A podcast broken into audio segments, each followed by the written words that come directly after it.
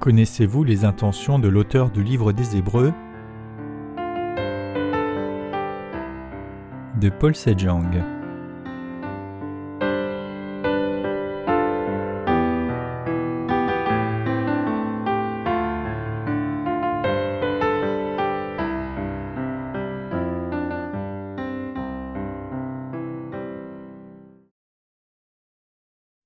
Parole du salut témoignée à différents moments et de diverses manières.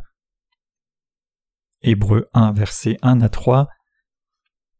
Après avoir autrefois à plusieurs reprises et de plusieurs manières parlé à nos pères par les prophètes, Dieu dans ces derniers temps nous a parlé par le Fils, qu'il a établi héritier de toutes choses, par lequel il a aussi créé le monde, et qui étant le reflet de sa gloire et l'empreinte de sa personne, soutenant toutes choses par sa parole puissante, a fait la purification des péchés et s'est assis à la droite de la majesté divine dans les lieux très hauts. Le livre des Hébreux nous montre de diverses manières comment les prophètes ont pu endurer et surmonter la persécution. Ainsi, lorsque nous étudions le livre des Hébreux, nous pouvons en apprendre davantage sur les contours généraux de la Bible, à la fois du Nouveau et de l'Ancien Testament. Le livre des Hébreux est donc très important, mais malheureusement ce dont la plupart des gens se souviennent d'Hébreux n'est fondamentalement que le chapitre 11 qui décrit les gens de foi. Cependant la raison pour laquelle le livre des Hébreux nous est si indispensable est qu'il a été écrit pour les Juifs qui se sont convertis au christianisme. En d'autres termes, la plupart d'entre eux étaient de grands adeptes du judaïsme qui se sont rendus compte que Jésus-Christ était en fait leur sauveur, l'acceptèrent par la foi et furent ainsi sauvés. En raison du fait qu'ils étaient encore confus avec leur ancienne foi, les messages dans Hébreu devrait également être considéré comme très important pour nous aujourd'hui. En ce qui concerne ce que nous avons accepté, même si nous témoignons que nous croyons en Jésus, la question demeure de savoir si Jésus est vraiment notre Seigneur et Dieu personnel. Autrement dit, le livre des Hébreux est la précieuse parole de Dieu qui nous permet de réaliser que le Seigneur est en effet notre Sauveur et qu'il a résolu le problème de tous nos péchés, plutôt que de croire en Jésus simplement parce que d'autres croient en lui, et il démontre la prééminence de Jésus-Christ. Tout comme il y a eu des convertis du judaïsme au christianisme, dans cette époque aussi il y a beaucoup de gens qui se sont convertis au christianisme depuis d'autres religions. Plutôt que d'aller à l'église simplement par habitude ou par devoir, et dire avec des mots vides que Jésus est notre Sauveur, nous devons réaliser que nos âmes doivent faire une rencontre sincère avec Dieu d'une manière concrète, à travers la parole de l'évangile de l'eau et de l'esprit, et que nous devons faire une confession de foi sincère pour dire que Jésus-Christ est bien notre Sauveur. En tant que tel, je crois que l'évangile de l'eau et l'esprit est quelque chose qui doit être trouvé individuellement, entendu avec les oreilles et accepté dans le cœur. C'est pourquoi le livre des Hébreux est une épître si importante pour cette ère. C'est l'épître de confirmation qui nous permet de rencontrer la justice du Seigneur d'une manière personnelle. Mais les Juifs se sont heurtés à des obstacles quand ils ont cherché à croire en Jésus. Tout d'abord, ils devaient reconnaître que Jésus était le Messie même qui leur avait été promis tel que prophétisé dans l'Ancien Testament. Je suis sûr que cette épître aux Hébreux nous sera très bénéfique, car elle met clairement en lumière comment Jésus est notre Sauveur, comment il nous a véritablement sauvés, comment il nous a délivrés de tous nos péchés complètement, comment il a fait de nous ses enfants, comment il a amené le Saint-Esprit pour demeurer dans nos cœurs, comment il nous enverra les croyants dans l'évangile de l'eau et l'esprit au ciel, et comment il a fait de nous ses propres fils et filles. J'ai fait des études bibliques approfondies sur le livre des Hébreux pendant mon séjour à Sokcho, et je suis reconnaissant d'avoir maintenant une autre chance de l'étudier de nouveau. Cet épître aux Hébreux était vraiment adressé aux chrétiens juifs qui croyaient en Jésus-Christ comme leur sauveur. Examinons maintenant comment le serviteur de Dieu a exhorté les chrétiens juifs qui croyaient en Jésus comme leur sauveur et qui étaient dispersés à l'étranger. Entrons ensemble dans les Écritures. On estime que le passage des Écritures d'aujourd'hui a été écrit vers l'an 63 après Jésus-Christ.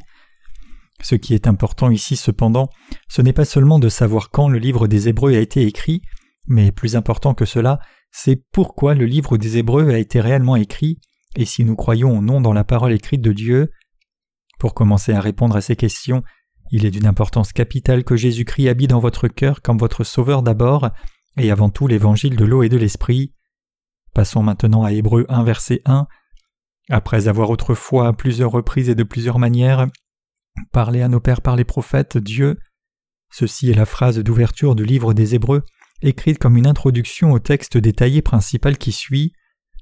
Après avoir autrefois à plusieurs reprises et de plusieurs manières parlé à nos pères par les prophètes, Dieu dans ces derniers temps nous a parlé par le Fils, qu'il a établi héritier de toutes choses, par lequel il a aussi créé le monde. Hébreux 11 versets 1 à 2. Ce passage signifie que la parole de Dieu a été prononcée à nos ancêtres à différents moments et de diverses manières par les prophètes.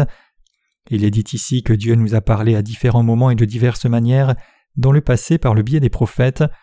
Il est donc dit qu'en cette ère du Nouveau Testament, Dieu nous a sauvés des péchés de ce monde en nous envoyant son Fils Jésus-Christ. Par conséquent, pour connaître notre avenir, nous devons bien connaître notre passé. Alors réalisons-nous et croyons-nous que le Seigneur a effacé tous nos péchés une fois pour toutes avec l'évangile de l'eau et l'esprit, y compris nos péchés du passé, du présent et de l'avenir Nous devons nous accrocher à cette vérité selon laquelle le vrai salut n'est atteint que lorsque nous réalisons l'amour du Seigneur, qui a effacé tous les péchés de tout le monde en même temps, la puissance de l'eau et de l'esprit, et la vérité du salut qu'il nous a donné à travers l'évangile de l'eau et de l'esprit. La parole de Dieu telle qu'elle est écrite en hébreu parle de l'effacement de nos péchés à différents moments et de différentes manières. Autrement dit, il écrit également sur ce que dit l'Ancien Testament à propos de la rémission de nos péchés. L'auteur du livre des Hébreux veut que nous examinions également l'exaltation de Jésus-Christ, notre souverain sacrificateur céleste.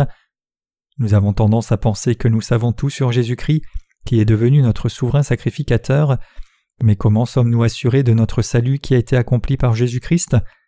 Jésus a en effet effacé nos péchés une fois pour toutes avec l'évangile de l'eau et de l'esprit en venant sur cette terre, mais croyons-nous vraiment dans la justice de notre Sauveur? Jésus-Christ est-il vraiment le Messie pour vous comme promis à l'époque de l'Ancien Testament? Ou n'est-il qu'un simple être humain doté de talents particuliers?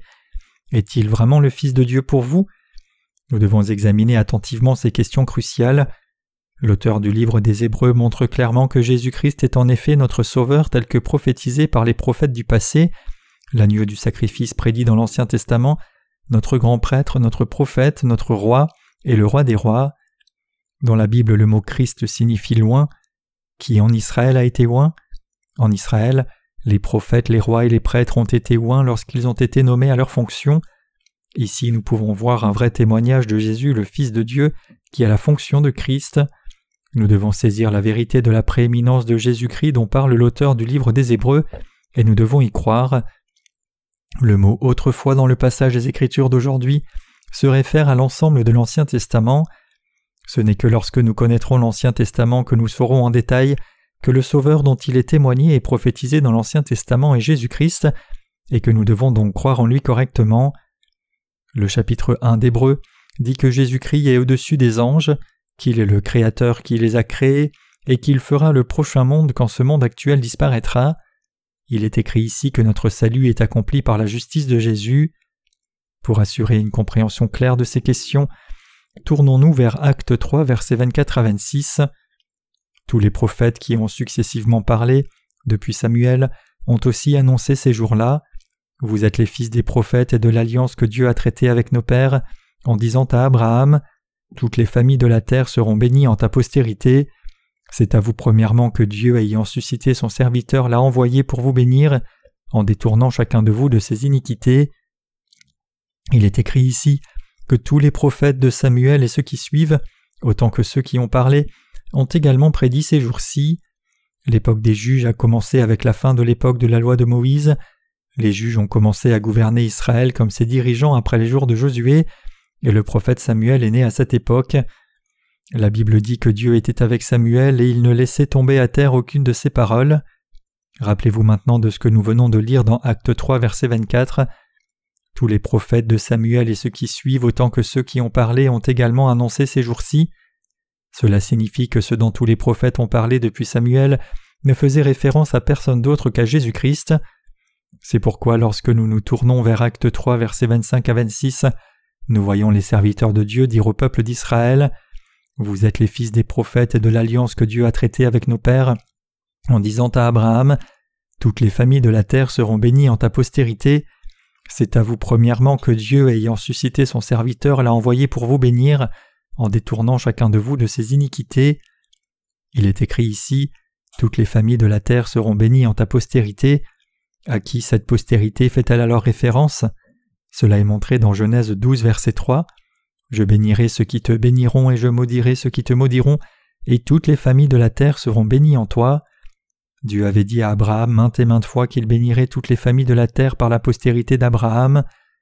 Lorsque Dieu dit dans Acte 3, 25 Toutes les familles de la terre seront bénies en ta postérité, il ne faisait référence à personne d'autre qu'à Jésus-Christ. Dieu a dit à Abraham Je bénirai ceux qui te béniront, et je maudirai ceux qui te maudiront. Abraham alors dit à Dieu Seigneur, que vas-tu me donner? Mon héritier, c'est Eliezer. Dieu a alors promis à Abraham Non, je te donnerai un fils, et je bénirai tout le monde par ta postérité. Celui qui a accompli cette promesse n'est autre que Jésus-Christ. En d'autres termes, Jésus-Christ est la source de toutes nos bénédictions. Sans lui, nous ne pouvons recevoir aucune bénédiction de Dieu. Mais une fois que nous connaissons correctement Jésus-Christ, vous et moi pouvons nous recouvrir de chaque bénédiction. Par conséquent, à moins que l'on ait la compréhension correcte de Jésus-Christ, la foi est vraiment fausse. Pour vraiment croire en quelque chose, il faut connaître clairement l'objet de sa foi. La connaissance précède la foi, et la seconde est une conséquence de la première. Ceux qui croient en Jésus-Christ sans le comprendre correctement comme le vrai Sauveur, venu par l'évangile de l'eau et l'esprit, ne croient pas vraiment en Jésus-Christ comme le Sauveur. Si vous êtes toujours enveloppé de doutes et que vous croyez en Jésus comme votre Sauveur selon vos propres notions, votre foi est une simple foi religieuse. La foi religieuse n'est pas la vraie foi. La Bible dit que nous ne devons pas croire en Jésus-Christ selon notre propre interprétation ou volonté. Cela signifie que notre foi et notre obéissance à Jésus doivent être précédées par la connaissance de la justice de Dieu. Le vrai salut est donné par Dieu d'en haut et seulement par l'évangile de l'eau et l'esprit. Le Seigneur nous dit Si vous croyez en moi selon votre propre volonté, ne vous appelez pas croyant, Comment comptez-vous croire en ma justice alors que vous ne la connaissez même pas? Comment pouvez-vous dire que vous croyez en moi alors que vous ne connaissez même pas ma justice? Ne dites pas que vous croyez en moi. Aujourd'hui beaucoup de gens témoignent qu'ils croient en Jésus-Christ comme le Sauveur, mais Dieu dit que ceux qui ont une telle foi ne peuvent pas dire qu'ils connaissent vraiment et croient en sa justice. Ce genre de foi ne peut pas satisfaire le désir de Dieu. Dieu le Père a dit qu'il bénirait toute la race humaine par Jésus-Christ. Cette parole a été prononcée après que Dieu ait tout préparé pour que nous recevions la bénédiction du salut, et il a réellement accompli tout cela. Dieu n'est pas quelqu'un qui parle et n'agit pas, notre Seigneur est la source de toutes les bénédictions, il est notre Sauveur et il est le roi des rois. C'est par la justice de ce Jésus-Christ que nous sommes sauvés par la foi et que nous jouissons de tout.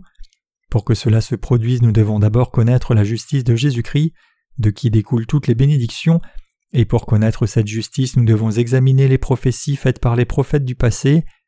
Mes chers croyants, si la vérité de l'évangile de l'eau et l'esprit est écrite dans la parole de Dieu, alors nous devons y croire. Nous ne devrions pas avoir plus de foi dans ce que les gens disent sans réaliser la vérité de l'évangile de l'eau et l'esprit telle qu'elle se manifeste dans la parole de Dieu. Cela s'applique également à ce que de nombreux pasteurs disent. Si vous croyez aveuglément à ce que les gens disent, alors à la fin vous ne pourrez pas croire dans l'évangile de l'eau et l'esprit même quand il vient à vous. À différents moments et de diverses manières, vous devez examiner par vous-même l'amour de Dieu et la vérité du salut qui se manifeste dans l'évangile de l'eau et de l'esprit, puis réaliser et croire clairement que Jésus-Christ vous aime vraiment et que de cet amour il vous a donné l'évangile de l'eau et de l'esprit. Ce n'est qu'alors que vous pourrez croire en Jésus après avoir saisi la vérité réelle.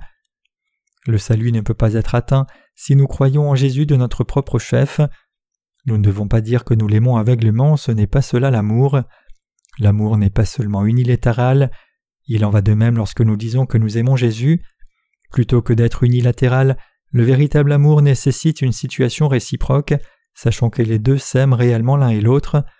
La foi exige également que vous connaissiez la vérité telle qu'elle se manifeste dans l'évangile de l'eau et de l'esprit avant de pouvoir croire. Juste parce que vous connaissez Jésus crucifié, vous ne devriez pas dire que vous croyez en lui en vous disant vaguement Eh bien, je suppose que c'est ainsi que le salut est atteint. Beaucoup de chrétiens ont tendance à croire aveuglément en Jésus simplement comme un bon Dieu. Cette tendance se retrouve particulièrement chez les chrétiens coréens, dont beaucoup croient en Jésus aveuglément. Mais quand on croit aveuglément en Jésus, cela signifie-t-il que cette foi est la bonne foi? Loin de là, ce genre de foi sera finalement révélé faux. Puisque les gens croient en Jésus sans même se rendre compte que l'évangile de l'eau et de l'esprit est le vrai évangile, quand on leur dira que leur foi est mauvaise, ils ne feront que le regretter, se demandant en quoi ils avaient cru tout ce temps. Lorsque ces personnes sont interrogées sur ce en quoi elles ont cru à ce jour, elles répondent simplement Eh bien, je ne suis pas si sûr. Je m'explique avec une simple illustration. Disons que quelqu'un sanglote ici, alors la personne assise à côté de lui ne se mettra-t-elle pas aussi à pleurer? Après avoir pleuré comme ça pendant un moment, celui qui a commencé à pleurer demandera d'abord à l'autre pourquoi il sanglote, mais ce dernier dira qu'il ne sait pas vraiment pourquoi. Cela ne serait-il pas étrange? Pourtant ces choses étranges sont des événements courants dans ce monde. Le premier homme dit J'ai pleuré parce que tu pleurais. Et vous, pourquoi avez-vous pleuré? J'ai pleuré parce que ma mère est décédée. Pourquoi avez-vous pleuré? Bien que cela puisse sembler absurde, ce qui est important, c'est que nous ne devrions pas croire comme ça quand il s'agit de la rémission de nos péchés. Parce que tant de gens disent qu'ils croient en Jésus comme leur sauveur, il y a une tendance pour beaucoup autour d'eux à dire aussi qu'ils croient en Jésus. De telles personnes se trouvent dans de nombreuses églises. Il y a beaucoup de chrétiens qui croient aveuglément en Jésus, parce que l'on prétend que le Saint-Esprit est reçu si l'on croit simplement en Jésus et le prie pour cela. Beaucoup de gens essayent de recevoir le Saint-Esprit en priant comme ça. Puisqu'on dit aussi qu'on peut aller au paradis si l'on croit simplement en Jésus de façon arbitraire, beaucoup de gens pensent comme ça. Pour les Coréens, des pasteurs tels que le révérend Gwaneun Choi, Seungju Jil, Yang Goson, etc., sont considérés comme les prédécesseurs de la foi. Ainsi, les chrétiens coréens d'aujourd'hui sont enclins à croire aveuglément dans leurs paroles. Pensez-vous que nous devrions également croire comme le font ces pasteurs? Lorsqu'on leur demande ce qu'ils ont gagné en croyant ainsi, ils ne peuvent montrer quoi que ce soit. Il y a une tendance marquée parmi les chrétiens d'aujourd'hui à douter quand il s'agit de la justice de Dieu. Mes chers croyants, lorsque nous ouvrons la Bible, le Nouveau et l'Ancien Testament, nous devons parler de la parole de Dieu. Lorsque nous lisons les Écritures des deux Testaments, nous devons prononcer la parole qui se trouve dans cette Bible. Il est absolument important pour nous d'avoir une compréhension claire de cette question. Examinons-le encore une fois de plus avant de continuer. Dieu a parlé à différents moments et de diverses manières à travers les prophètes du passé. Cela peut être divisé en deux groupes. Premièrement, Hébreu 1 verset 1 dit Après avoir autrefois à plusieurs reprises et de plusieurs manières parlé à nos pères par les prophètes, nous devons savoir comment Jésus-Christ avait promis de nous sauver dans le passé, et deuxièmement, nous devons savoir clairement ce que Jésus-Christ a fait sur cette terre quand il est venu sur terre ces derniers jours. C'est ce que l'auteur du livre des Hébreux veut expliquer clairement. Mes chers croyants, qui est ce Dieu qui a parlé à travers les prophètes à différents moments et de diverses manières dans le passé? Et comment nous a-t-il parlé à différents moments et de différentes manières? Pour répondre à ces questions, nous devons revenir à l'Ancien Testament. Autrement dit, nous devons revenir un peu en arrière dans la Bible et confirmer et croire ce que nous avons lu plutôt que d'aller de l'avant. Examinons comment Dieu nous a parlé dans le passé. Tout d'abord, tournons-nous vers le chapitre 3 de la Genèse. Les yeux de l'un et de l'autre s'ouvrirent, ils connurent qu'ils étaient nus, et ayant cousu des feuilles de figuier, ils s'en firent des ceintures. Alors ils entendirent la voix de l'Éternel Dieu qui parcourait le jardin vers le soir, et l'homme et sa femme se cachèrent de la face de l'Éternel Dieu au milieu des arbres du jardin. Mais l'Éternel Dieu appela l'homme et lui dit Où es-tu? Genèse 3, versets 7 à 9. Au début de l'humanité, Adam et Ève ont été tentés par Satan, et tombant dans sa tromperie, ils ont fini par commettre le péché. La Bible dit ici qu'après leur chute, Adam et Ève ont recouvert leur corps de feuilles de figuier. Que dit Dieu au sujet de ces revêtements? Sur cette question, Dieu explique ce qui est juste à travers les offrandes de Cain et Abel dans Genèse chapitre 4. Au bout de quelque temps, Cain fit à l'Éternel une offrande des fruits de la terre, et Abel de son côté en fit une des promenées de son troupeau et de leur graisse. L'Éternel porta un regard favorable sur Abel et son offrande, mais il ne porta pas un regard favorable sur Cain et son offrande. Cain fut très irrité et son visage fut abattu. Genèse 4, versets 3 à 5. Comment les êtres humains qui ont péché contre Dieu l'ont-ils approché? Adam et Ève ont approché Dieu à travers leurs offrandes, et Cain et Abel, la deuxième génération de la généalogie de l'homme, ont également approché Dieu à travers leurs offrandes. La Bible explique de diverses manières ce qui était juste. Ici, dans le récit de Cain et Abel, la Bible dit que Cain a apporté une offrande du fruit de la terre au Seigneur. Comme il est dit, Cain a offert le fruit de la terre au Seigneur, mais Dieu ne l'a pas accepté. Dieu, qui a parlé aux prophètes à différents moments et de diverses manières, a accepté certaines offrandes et en a rejeté d'autres. Quand Caïn a apporté une offrande du fruit de la terre au Seigneur, Dieu ne l'a pas accepté, mais quand Abel a apporté des premiers-nés de son troupeau et de leur graisse, Dieu a accepté cette offrande. Se référant à cet événement, certaines personnes disent aujourd'hui que Caïn manquait de dévotion, tandis que d'autres prédicateurs disent que Dieu a été enfoncé parce que Caïn a offert des restes. Mes chers croyants, pourquoi Dieu a-t-il accepté l'offrande d'Abel mais rejeté l'offrande du fruit de la terre de Caïn? Et qu'est-ce que Dieu essaye de nous enseigner à travers cet incident? Dieu dit qu'il veut exposer les péchés du cœur humain et les effacer. Cependant, si quelqu'un croit en Dieu comme son sauveur basé sur ses propres émotions humaines, Dieu ne l'acceptera pas, quelle que soit l'ardeur avec laquelle il croit en lui. En d'autres termes, Dieu dit ici qu'il n'accepte jamais autre chose que l'offrande d'expiation faite avec un animal sacrificiel. Les soi-disant bons chrétiens professant croire en Jésus comme leur sauveur disent Seigneur, merci d'avoir versé ton sang sur la croix, je crois en toi, je peux sûrement croire.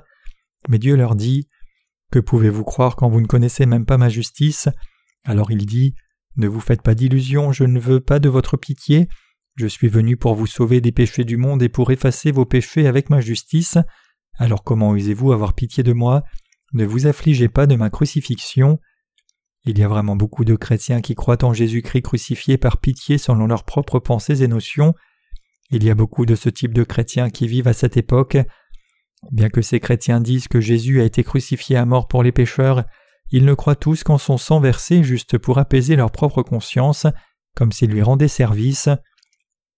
Si nous qui sommes de simples créatures devions croire au seul sang de la croix, sans connaître toute l'œuvre juste de Dieu telle qu'accomplie par Jésus, alors nous apaiserions simplement notre propre conscience. Ce que nous devons vraiment faire, c'est réaliser pleinement et croire pleinement à la façon dont Dieu nous a sauvés de nos péchés par l'évangile de l'eau et l'esprit, quelles promesses Dieu avait faites à nos ancêtres et les a tenues, comment il a accompli ses promesses, et quelles sont les offrandes sacrificielles souhaitées par Dieu. Et avec cette foi, nous devons remercier Dieu pour sa justice. C'est parce que la justice de Dieu nous a été prêchée que nous croyons en Dieu avec gratitude, sachant que nos péchés ont disparu. Personne ne peut dire de lui-même qu'il croit dans la justice de Dieu sans même la connaître. Si nous disions que nous croyons dans la justice de Dieu sans la connaître, nous mentirions. C'est juste l'amour propre, unilatéral et non partagé de l'homme. Autrement dit, ce n'est pas différent d'un harceleur. Le chapitre 3 de la Genèse décrit comment Adam et Ève ont cousu des feuilles de figuier ensemble et se sont fait des couvertures après avoir péché contre Dieu.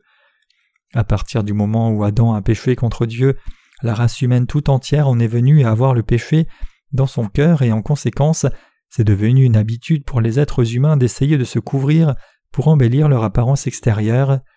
Les religions du monde aujourd'hui sont le produit de cette habitude. Donc les gens pensent que Dieu aurait en quelque sorte pitié d'eux s'ils font des bonnes actions. Mais nous devons réaliser ici que Dieu ne nous approuve pas seulement en tant qu'être sans péché à cause des bonnes actions que nous avons faites.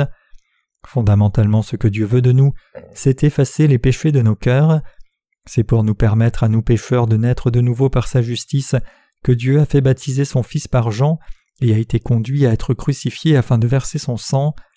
En d'autres termes, par sa justice, Dieu a voulu transformer les croyants en ses enfants parfaits et sans défaut. Dieu ne veut pas simplement recycler notre coquille pour son usage, mais il veut nous transformer en créatures complètement nouvelles. Pour faire une analogie avec une voiture, Dieu veut remplacer le tout du moteur aux pneus et tout le châssis. Il ne veut pas d'une voiture qui a juste de nouveaux pneus et poignées de porte, alors que le moteur reste le même. Il veut plutôt d'une voiture complètement nouvelle. Dieu veut effacer nos péchés une fois pour toutes avec sa justice, et ainsi faire de nous entièrement ses propres enfants. En d'autres termes, il veut changer même nos âmes avec l'évangile de l'eau et l'esprit.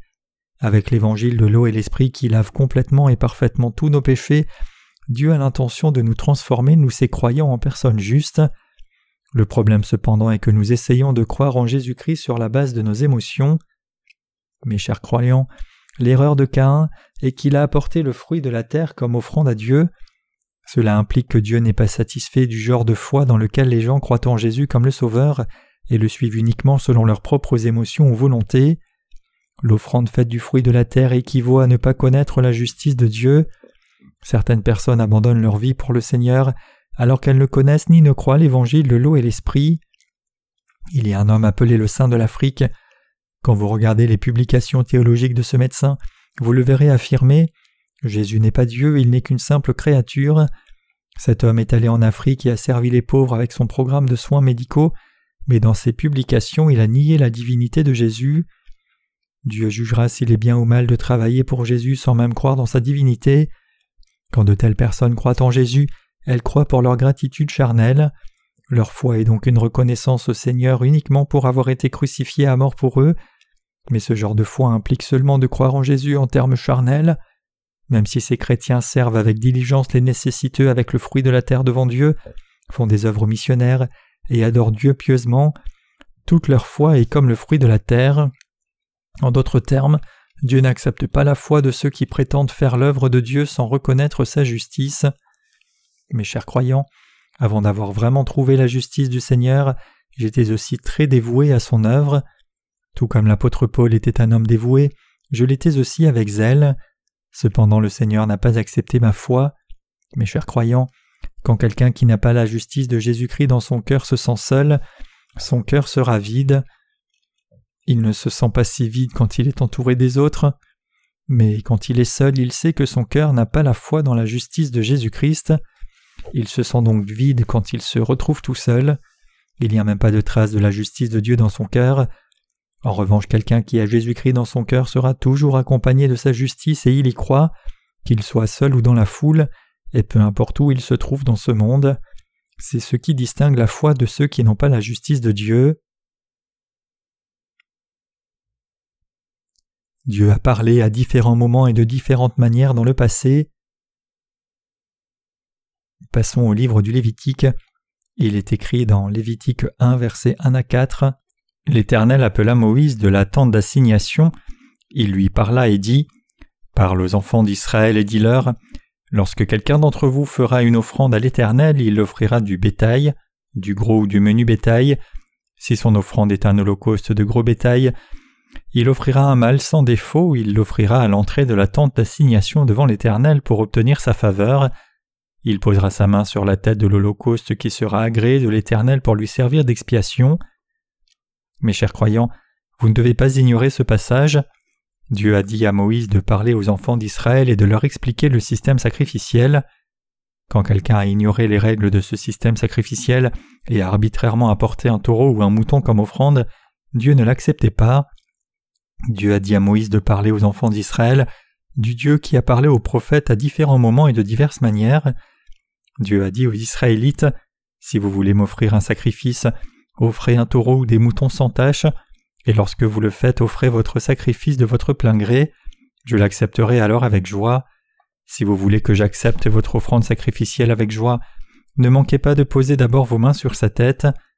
Après avoir transféré vos péchés sur l'animal sacrificiel par la loi de cette manière, coupez sa gorge, recueillez son sang et donnez le sang au sacrificateur. Les sacrificateurs mettront ensuite le sang sur les cornes de l'autel des holocaustes couperont la chair en morceaux, les mettront sur l'autel des holocaustes et les brûleront par le feu. Supposons ici un instant que nous ayons confessé croire en Jésus-Christ comme notre Sauveur, sans réaliser ce mystère de l'imposition des mains.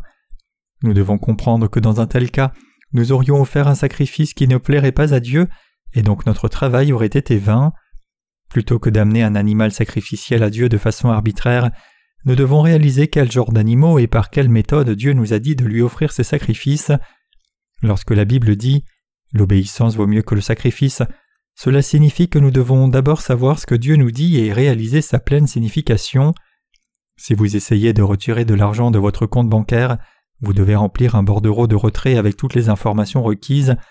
Le bon de retrait doit être rempli correctement avec chaque numéro. Si vous écrivez autrement de fausses informations, le caissier refusera de vous donner de l'argent, un bordereau mal rempli ne sera jamais accepté. De même, nous ne pouvons pas approcher Dieu à moins d'avoir la bonne foi qui soit conforme à la façon dont Dieu nous a sauvés. Tout comme certains protocoles doivent être respectés lorsque nous recherchons une audience avec des rois, lorsque nous nous présentons devant la présence de Dieu, nous devons avoir la foi correcte. Notre foi, en d'autres termes, doit être exacte. Examinons votre foi aujourd'hui. Mes chers croyants, Jésus-Christ nous a promis le salut avec sa parole dans le Nouveau Testament et l'Ancien Testament, et il l'a accompli selon cette parole. C'est lorsque nous connaissons et croyons correctement en Jésus que les péchés de notre cœur sont effacés, c'est ainsi que nous sommes transformés en justes. À défaut, il est absolument impossible pour quiconque de devenir juste. Les péchés resteraient alors encore dans le cœur. Il est impossible que les péchés de cette personne disparaissent de leur cœur même pour un jour ou un moment. Ils restent toujours pécheurs. Cain est allé en enfer. La raison pour laquelle Cain est allé en enfer est que même si lui et Abel ont fait une offrande à Dieu, Dieu n'a accepté que l'offrande d'Abel. L'offrande de Cain n'a pas été acceptée. Si Cain avait été un homme sage, il aurait demandé à son frère Abel, pourquoi Dieu a-t-il rejeté mon offrande? Je suis perdu ici, peux-tu m'expliquer pourquoi? Abel lui aurait alors expliqué ce qui suit. Qu'est-ce que notre père et notre mère nous ont appris? Ne nous ont-ils pas dit d'offrir un sacrifice? Ils nous ont appris à faire une offrande d'un animal vivant. Dieu avait également tué un animal et revêtu nos parents de sa peau. C'est ainsi que nos parents ont retrouvé leur intégrité et échappé à la mort. Dieu a rejeté ton offrande parce que tu as offert le fruit de la terre qui manque de sang. Tu dois modifier ton offrande immédiatement. Une fois que tu auras remplacé ton offrande, Dieu l'acceptera comme il a accepté la mienne. La Bible dit que lorsque Cain et Abel étaient dans les champs, Cain s'est jeté contre Abel son frère et l'a tué. Comme ils étaient frères de sang, Abel n'aurait-il pas parlé à Cain, même si cela signifiait risquer sa propre vie pour sauver son frère? Dieu n'aime pas les pommes de terre, il n'aime pas non plus les patates douces, Dieu ne les aime pas peu importe comment vous les lavez avant de les offrir. Ce que Dieu veut, c'est une brebis. Il y a beaucoup de moutons que j'ai élevés, prends l'un d'eux et offre-le à Dieu. Mais Cain aurait répliqué avec dégoût Je ne vais pas offrir un tel animal sale à Dieu, je suis convaincu que mon offrande est meilleure que la tienne, je vais essayer de faire une autre offrande. Cain est décédé des suites de son entêtement. Personne ne devrait s'opposer à Dieu. Il répondra Ni cette méthode ni cette offrande ne sont ce que je veux. Peu importe combien de sacrifices vous pouvez offrir, et peu importe combien vous pouvez croire en mon Fils, tout cela est inutile si vous croyez simplement aveuglément sans même transmettre vos péchés à mon Fils. Ce n'est pas ce que je veux. Si Dieu dit cela, alors l'homme sage et prudent changerait immédiatement ses habitudes. La foi qui est approuvée par Dieu est la foi qui est placée dans sa justice, et la foi qui est approuvée par le Saint-Esprit est également la foi qui est placée dans la justice de Dieu. Telle est la foi qui fait trembler Satan de peur. Même si nous ne pouvons pas parler en langue ni accomplir des miracles, si nous connaissons la parole de Dieu et croyons correctement, alors c'est la foi vraiment droite. Il y a un certain frère à Séoul qui a été formé pour le travail missionnaire dans une organisation chrétienne. Il avait également suivi plusieurs programmes de formation en leadership. Il était donc sûr de sa foi. Quand je lui ai parlé de l'évangile de l'eau et l'esprit, il a répondu avec indignation Révérend, ne me parle pas de ces choses aussi brutes et élémentaires. Alors je lui ai demandé As-tu reçu la rémission des péchés? Et quel genre de question est-ce? Bien sûr, j'ai reçu la rémission des péchés. As-tu alors beaucoup de vertus? Bien sûr, j'ai beaucoup de vertus, a-t-il répondu. À cette époque, je visitais Séoul une fois par semaine, et à plusieurs reprises j'ai rencontré ce frère et étudié la Bible avec lui. Lorsqu'on se réunissait, j'avais tendance à passer plus de temps à l'écouter qu'à lui parler, car il était plutôt fier de lui, mais même ainsi je voulais toujours lui prêcher la parole de Dieu. Alors est-ce ainsi que tu crois en Jésus? Oui. Comment crois-tu exactement? Je crois que Jésus est mon Sauveur et je crois qu'il a versé son sang pour moi à ma place. Oh, je vois, c'est ainsi que tu crois. Tu crois que Jésus a versé son sang sur la croix pour toi et que tu as été sauvé de tes péchés? Bon, tu as bien appris. Voyons maintenant ce que la Bible dit, comment nous devons en apprendre davantage concernant le salut et l'évangile de l'eau et de l'esprit? Voyons quelle foi est vraiment approuvée par Jésus. Nous avons donc ouvert la Bible au livre du Lévitique chapitre 1 versets 3 à 4 et avons commencé à l'étudier. Si son offrande est un holocauste de gros bétail, il offrira un mâle sans défaut, il l'offrira à l'entrée de la tente d'assignation devant l'Éternel pour obtenir sa faveur, il posera sa main sur la tête de l'holocauste qui sera agréé de l'Éternel pour lui servir d'expiation. Cette offrande sacrificielle, c'est l'ombre de Jésus-Christ, ai-je dit. Maintenant considérons les deux cas suivants. Dans le premier cas, un homme apporte cet animal sacrificiel et pose ses mains sur sa tête. L'imposition des mains signifie passer ou transférer le péché. Le prêtre tue alors l'animal, met son sang sur les cornes de l'autel de l'Holocauste, coupe sa chair en morceaux, les place sur l'autel de l'Holocauste et offre cela à Dieu. Dans le second cas, un autre homme apporte un animal sacrificiel mais ne lui impose pas les mains. Sans transmettre ses péchés à Jésus-Christ, cet homme dit Seigneur, je crois en toi, Je crois en ta crucifixion, c'est la bonne foi quoi qu'il arrive. La foi de qui est la bonne foi? Le frère de notre histoire avait dit il y a peu de temps que l'on pouvait être sauvé simplement en croyant au seul sang de Jésus, qui est mort sur la croix sans lui passer les péchés. C'est ce en quoi il a dit qu'il croyait. Alors dites-moi, quelle est donc la foi bibliquement saine? Lui ai-je demandé. De quelle façon crois-tu alors? La dernière a-t-il dit. Alors ta foi est-elle fausse ou non? Je vois qu'elle est fausse. L'organisation missionnaire à laquelle il appartenait était une organisation assez respectée et célèbre. Beaucoup de gens là-bas sont très pieux, au point même de sacrifier leur vie. Cependant, la Bible a révélé que la foi de cet homme était une fausse foi. C'est faux, c'est vrai. Crois-tu alors de cette façon? Je crois. Dis-moi, est-ce que la foi que tu as eue jusqu'à présent est vraie? Non, elle est fausse. Tu l'as admis de ta propre bouche, et j'ai fait tout ce que tu m'as dit. Ce que j'ai dit maintenant, c'est ce que dit la Bible. Mais parce que tu as cru par erreur, n'as-tu pas péché malgré ta croyance en Jésus jusqu'à ce jour? Oui, j'ai péché. Crois-tu de cette façon? Je crois. J'ai ensuite dessiné l'autel de l'Holocauste et j'ai commencé à lui expliquer l'évangile de l'eau et de l'esprit. Lorsque Jésus-Christ a été baptisé par Jean-Baptiste sur cette terre, il a accepté tous tes péchés comme le montre Matthieu versets 13 à 17. Il est également écrit dans le chapitre 1 verset 29 de Jean Voici l'agneau de Dieu qui ôte le péché du monde. Cela montre que Jésus a porté tous les péchés du monde. Après que Jean-Baptiste ait transféré les péchés du monde sur Jésus-Christ en posant ses mains sur sa tête, Jésus a ensuite versé son sang sur la croix pour toute la race humaine tout en assumant tous les péchés du monde, et il a ensuite donné sa propre vie. C'est pourquoi Dieu a donné le droit à ceux qui croient dans cette justice de Jésus-Christ de devenir ses enfants, comme Jean 1 verset 12 le dit, mais à tous ceux qui l'ont reçu, à ceux qui croient en son nom, elle a donné le pouvoir de devenir enfants de Dieu. Dieu a parlé de la foi qui est la bonne foi à divers moments et de diverses manières. Le chapitre 53 d'Ésaïe dit Il a porté nos douleurs, l'Éternel a fait retomber sur lui l'iniquité de nous tous. Ici, Dieu a dit que Jésus-Christ porterait nos péchés. Comment croyons-nous alors maintenant? Le salut est-il atteint simplement en croyant en Jésus crucifié? Non, ce n'est pas le cas. La parole de Dieu est la parole immuable de salut que Dieu nous a donnée. Si vous êtes une personne consciencieuse, et c'est ce que dit la parole de Dieu, alors vous admettrez cette vérité. Cela vous réveillera alors. Quand j'ai cru en Jésus, lui ai-je transmis mes péchés en croyant dans son baptême? Ai-je cru en sachant tout cela? J'ai dû croire à tort, quelque chose a manqué tout ce temps.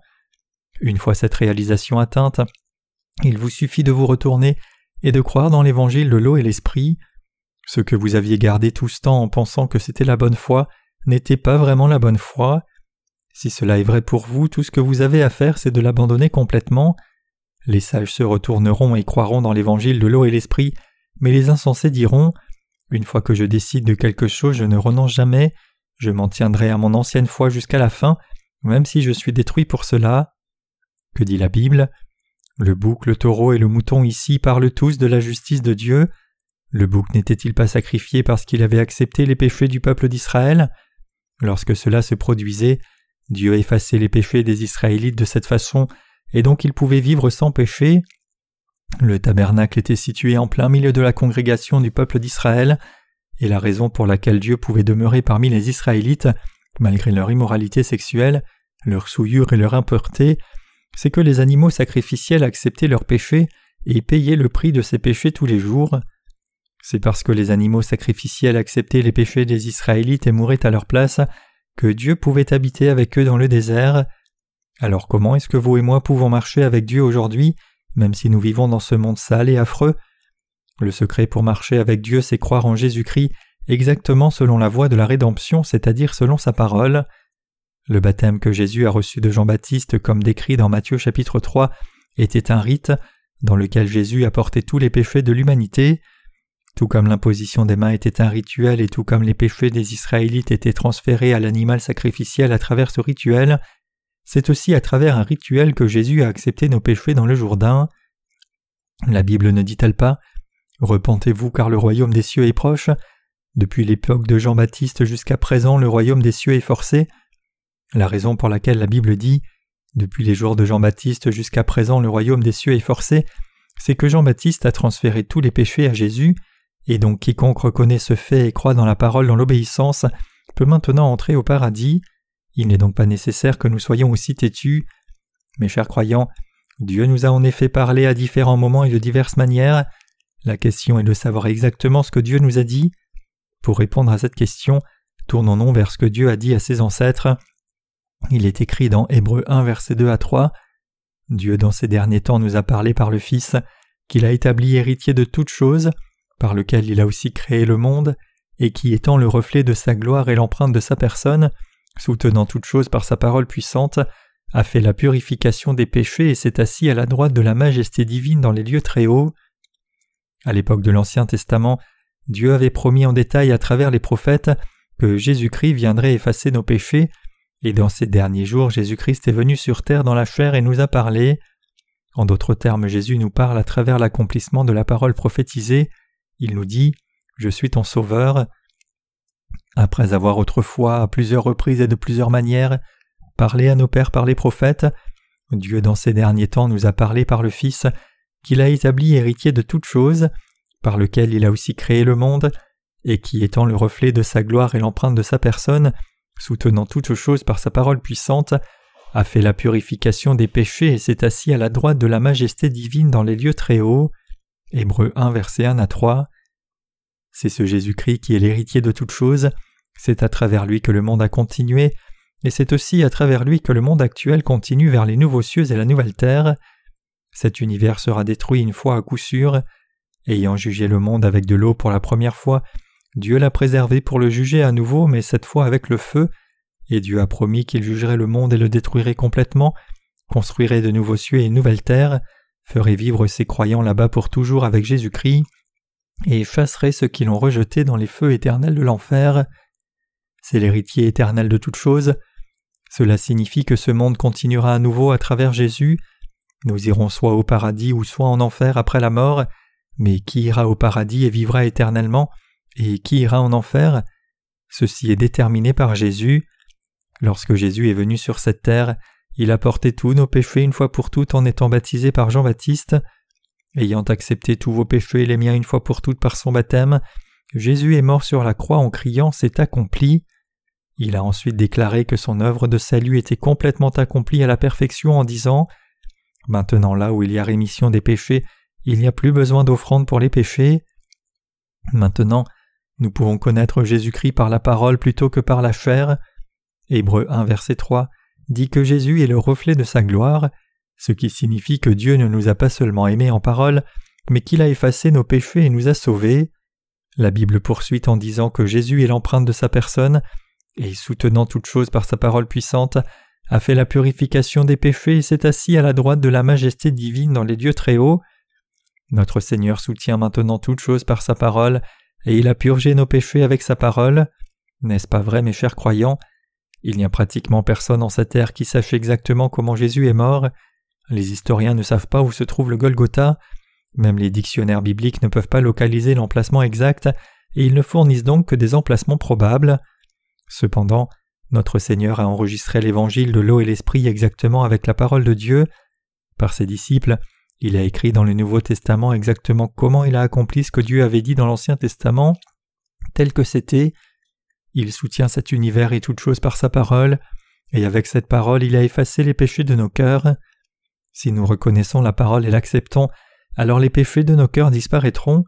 Si nous ruminons sur la parole, nous pouvons réaliser que nous sommes devenus sans péché c'est ainsi que nous pouvons croire en Jésus pour atteindre notre salut. C'est alors que le Saint-Esprit vient dans nos cœurs et nous pouvons marcher avec Jésus-Christ dans nos vies. Mes chers croyants, quelqu'un peut-il dire qu'il croit en Jésus-Christ comme son Sauveur sans même connaître la justice de Dieu?